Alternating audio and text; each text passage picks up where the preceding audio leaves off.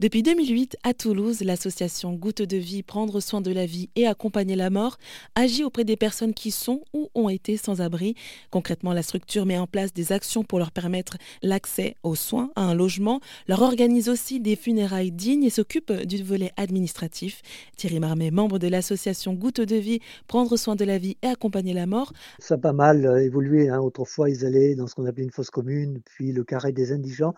Euh, non, aujourd'hui, euh, quelqu'un euh, qui est dans cette situation-là va être mis dans une parcelle du cimetière et la tombe va être identifiée avec un, numéro. Donc, pour le cas où on retrouverait tardivement des familles, nous faisons deux choses, c'est complémentaire. C'est que nous entretenons les tombes. Une à deux fois par an des bénévoles, mais on fait appel euh, largement à du bénévolat pour embellir et entretenir les tombes. Il y a des, lycéens qui viennent, il y a d'autres personnes hein, qui sont sensibles à ça, qui vont venir nous aider. Euh, donc il y a des, des, euh, des, horticulteurs qui nous offrent des lavandes. Euh, on refait le, tumulus, on met des galets autour, on replante le piquet.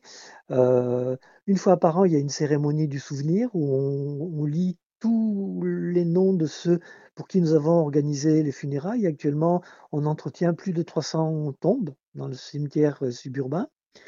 Et puis, pour finir, le maître de cérémonie, lorsque la cérémonie est terminée, il va faire un récit de ce qui s'est passé.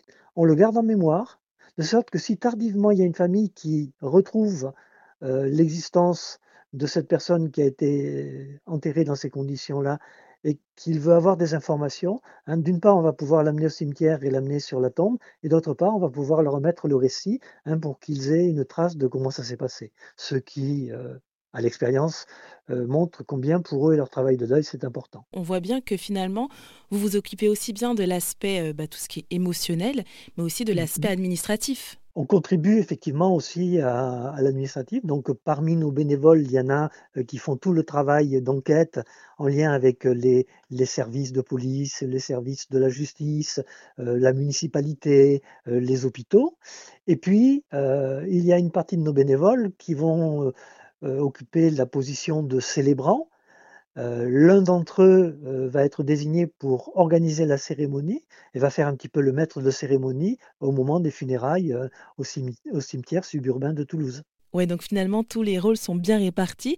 Et ça m'amène à vous demander, Thierry, pourquoi est-ce que vous avez choisi de vous engager dans cette association? Alors, j'ai passé 30 ans de ma carrière professionnelle de médecin à m'occuper de, soins palliatifs. J'y ai vécu des moments de profonde solitude quand nous accompagnions nous-mêmes des personnes pour lesquelles il n'y avait pas de famille. Et euh, j'ai été profondément ému euh, lorsque j'ai découvert qu'il y avait des bénévoles qui euh, avaient imaginé faire ça. Et donc je les ai rejoints très très vite, parce que je trouvais ça absolument merveilleux. Parfait.